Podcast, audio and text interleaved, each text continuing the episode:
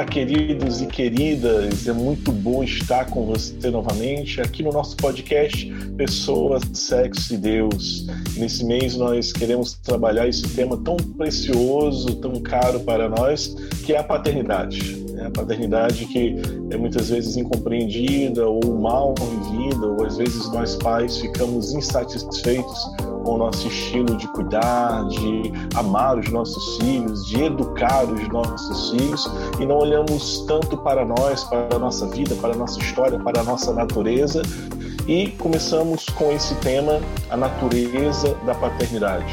Eu tenho a grande alegria de estar aqui com o nosso amigo Romulo Araújo, psicólogo, e mora atualmente em Fortaleza e gentilmente decidiu e recebeu com alegria o nosso convite para conversarmos aqui nesse episódio. Então estamos aqui de volta no nosso podcast Pessoas, Sexo e Deus e como eu disse, estamos com o psicólogo Romulo Araújo, que mora atualmente em Fortaleza e aceitou gentilmente estar conosco nesse episódio para falarmos um pouco sobre a natureza da paternidade. Então, Rômulo, te deixo falar um pouquinho mais de você, se apresentar um pouco mais para gente. Oi, Davi, grande alegria estar aqui contigo. Achei muito bacana o podcast, o tema. Me chamo Romulo Araújo, sou psicólogo, fiz um mestrado em estresse e burnout, né? A minha área de especialização é o burnout, né? Esse tema do estresse no trabalho. Mas atualmente eu tenho também estudado sobre a resiliência e o estresse na família, né? A família que tem várias particularidades, vários sistemas, várias fases, né? Então a gente está aí lutando com o doutorado nessa pesquisa, né, sobre resiliência e estresse na família. E aí com muita alegria a gente está aqui hoje com você para falar um pouco, para comentar um pouco alguns temas.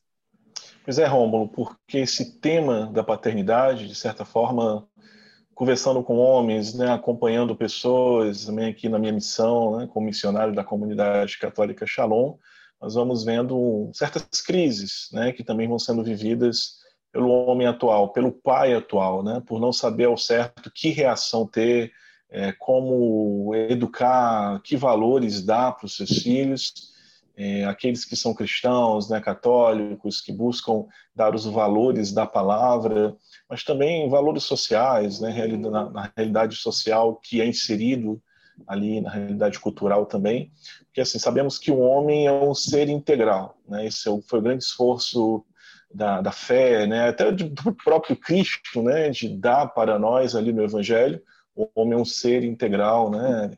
Corpo e alma.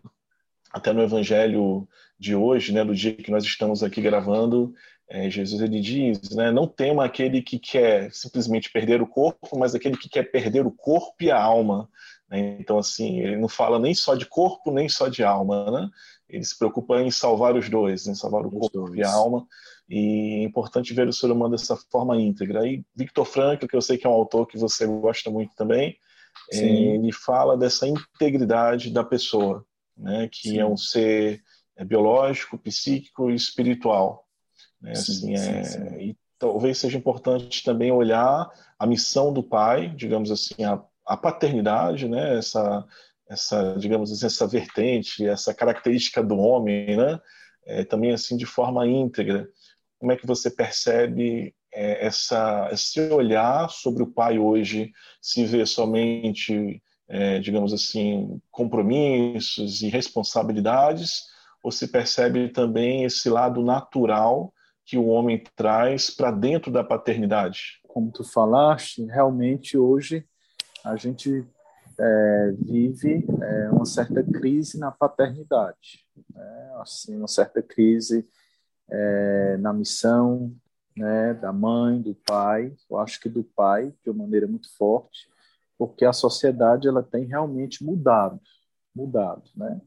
E quando a gente vai analisar essa crise, né, a crise na paternidade, a crise nessa função paterna, a gente pode realmente se apoiar naquilo que Franklin, mas tantos outros psicólogos falam dessa dimensão, né? O homem que é um ser biopsicossocial mais espiritual, que hoje até mesmo como saúde a gente vai precisar trabalhar a saúde do, do homem nesses quatro pontos, né? porque tem uma parte biológica, tem uma parte fisiológica, tem uma parte psíquica, né? os valores, é, a personalidade, o caráter, tem uma parte social, que é relacionamento, né?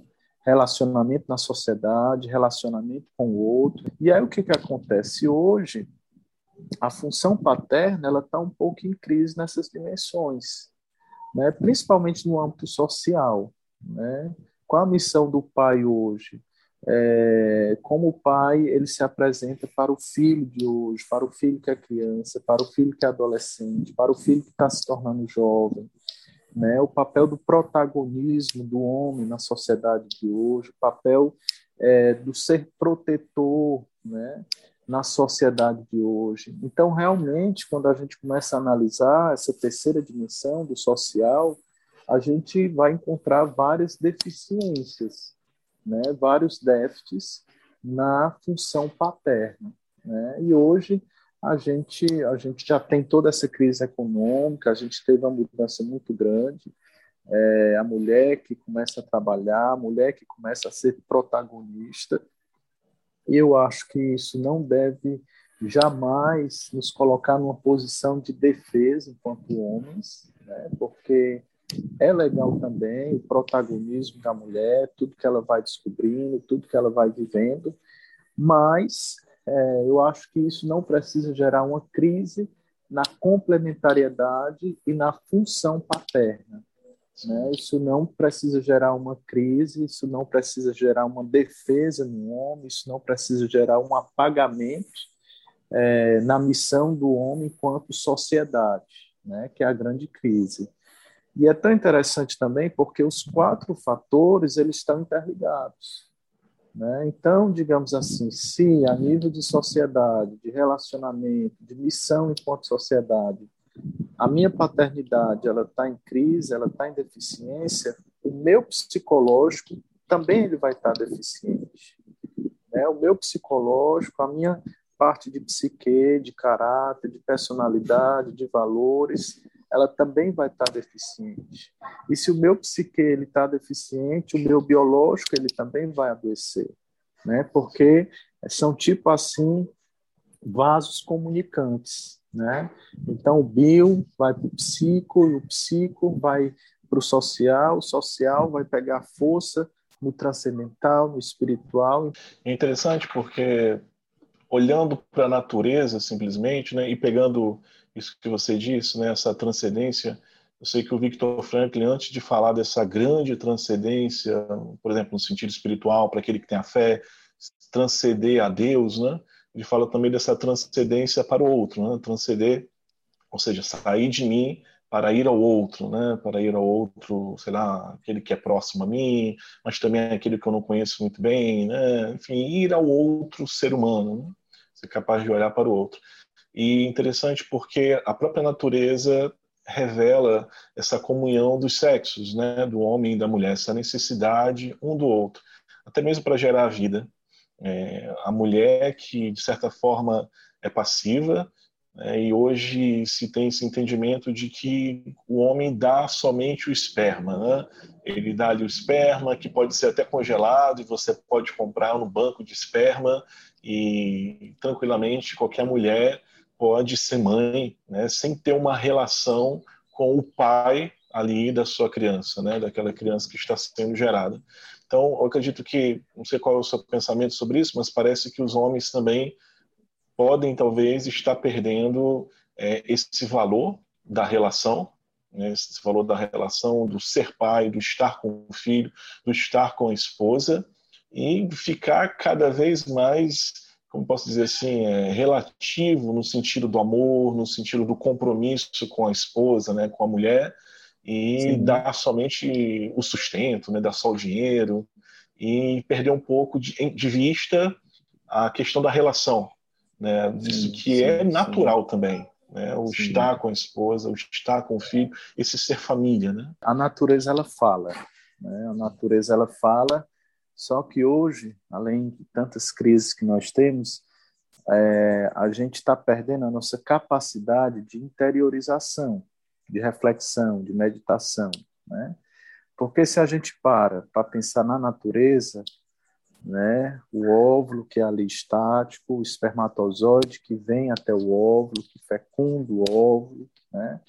E a partir dessa primeira fecundação ali já se tem um ser, né? Já se tem um novo DNA, já se tem uma nova criatura né, desde esse primis, né, é, e é muito interessante quando a gente para para refletir, meditar sobre esse movimento, que é o natural, que é a natureza, né? Eu atendo muitos pacientes, sabe? E realmente assim, a, a primeira infância, ela é alvo de muitas crises, né? A, a primeira infância, se não bem cuidada, se não bem vivida, é, se não bem planejada, se não bem acompanhada, ela vai gerar traumas por toda a vida. Né? Isso não é Freud, isso, isso é uma realidade. A gente pode pensar a primeira infância só enquanto maternidade, porque realmente a mãe ela tem um papel essencial, né? O estar com o filho, amamentar o filho,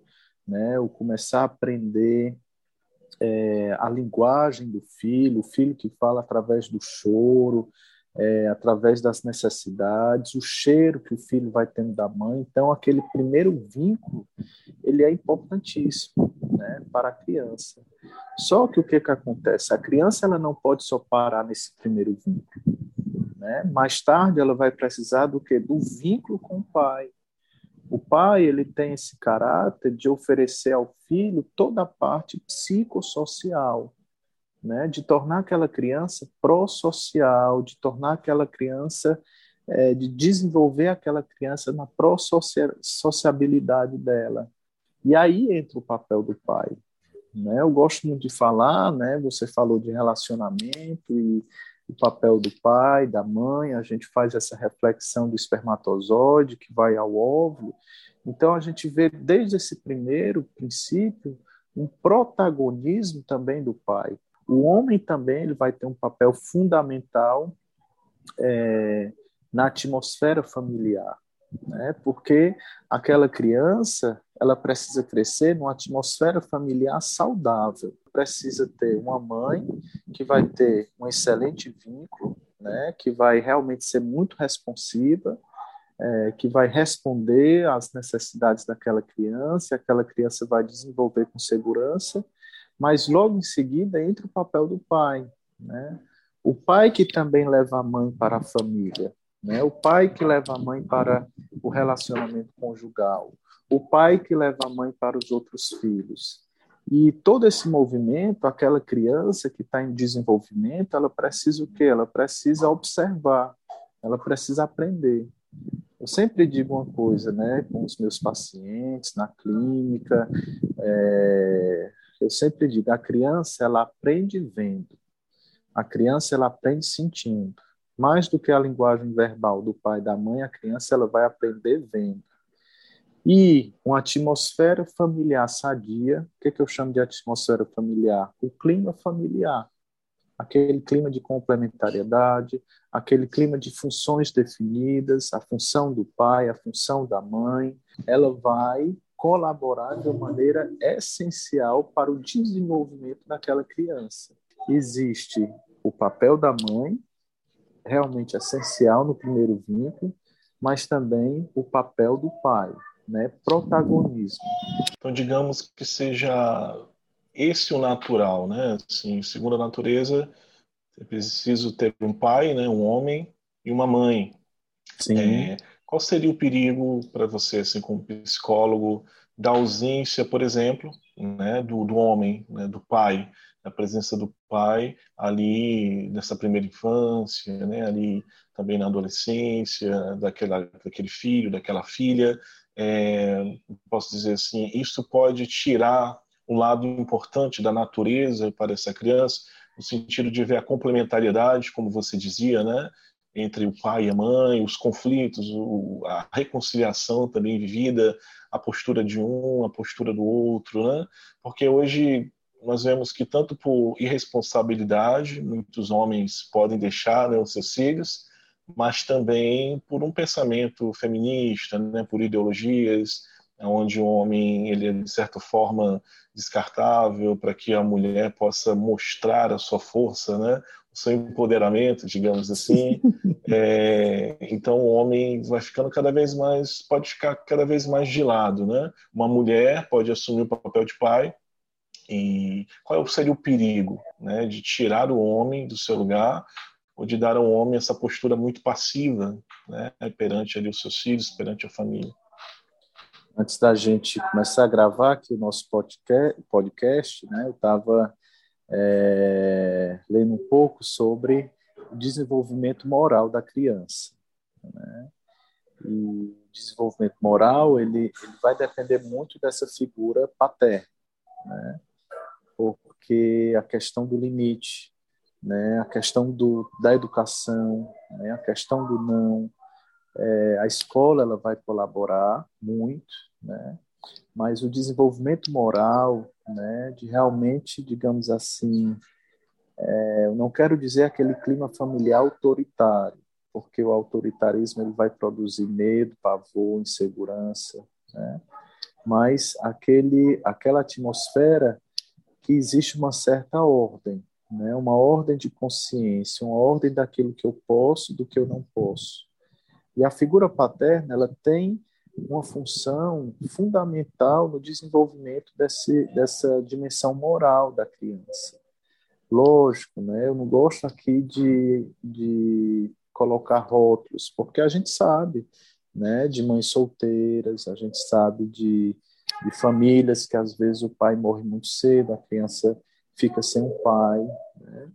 Mas é importante ter o quê? Uma figura masculina. Né? Às vezes é, tem casos, né? A criança perde o pai muito cedo e aí tem um tio, tem um avô, porque o que que acontece? A criança ela vai aprender através dessa complementariedade entre o masculino e o feminino. Se existir só o feminino, vai sufocar. Se existir só o masculino, também vai ficar deficiente algo. Né? Então, é, é, importante a figura masculina, né, para que exista a complementariedade, né, para que exista né, a, o próprio relacionamento e o relacionamento que é diversidade. A gente não pode achar que um relacionamento entre duas mulheres é igual a um relacionamento entre um homem e uma mulher né? Porque o relacionamento entre homem e mulher, entre dois sexos diferentes, vai existir uma complementariedade de temperamento, de personalidade, de visão de mundo, né? Isso tudo é químico, isso tudo é fisiológico, não é só uma coisa subjetiva, mas é química, é cérebro, é, né? e privar aquela criança é, dessa visão de complementariedade, com certeza é privar essa criança de um relacionamento, de um desenvolvimento é, são, de um desenvolvimento saudável. Aqui a gente vai caminhando para o fim do nosso podcast, desse episódio, mas o homem, pela sua natureza mesmo, tá, tá brincando um pouco tempo aqui com minha esposa, de que do nosso jeito prático de ser, né? É, a gente pega a criança, arruma ela de um jeito diferente, né? Uma forma diferente de dar banho, até um pouco coloca a criança em risco, né? E tira, tira a criança um pouco ali dos braços da mãe, né? E também chama a atenção da mãe para o resto da família. Né? Você está aí, tem a outra, tem essa situação, tem essa outra situação. Ele vai tirando e trazendo a mãe de volta para a família. Né? Assim, então, Acho que é algo bem natural também, próprio do homem. Realmente a mulher, quando tem um filho, ela, ela vive uma espécie de simbiose com o filho. E, e realmente é importante o papel do pai que diz, olha, tem mais filhos, né? Olha, eu também preciso de ti. É, olha, a gente também tem a parte social do trabalho, né? Então, eu acho que vai ajudando a mulher a sair desse processo de simbiose, que é normal na maternidade. Tirá-la daquela simbiose, eu acho que também ele vai ter um papel fundamental na educação do filho, né? quando é, ele vai exercer essa educação. né? de tirar o, do melhor do filho, o melhor talento, a melhor qualidade e deixar aquele filho crescer, né?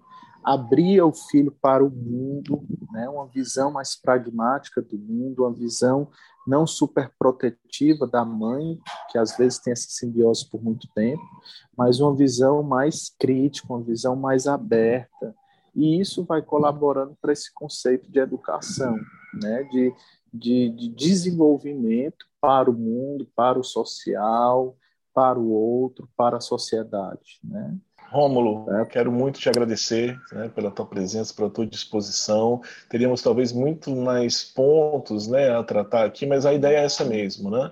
A ideia é conversar aqui nesses 20 minutos para que tenhamos também mais interesse em buscar esse assunto e para que possamos ser iluminados naquilo que nós já tratamos aqui. Então, muito obrigado. Obrigado, Davi, também. Sempre uma alegria colaborar, participar, e é uma alegria a gente poder partilhar e conversar sobre esse tema tão necessário. Tá certo, Rômulo. Muito obrigado e obrigado a você que esteve aqui conosco nesse episódio. Não se esqueça de compartilhar e de reagir na plataforma onde você está para que esse episódio chegue a mais pessoas. E até o próximo episódio.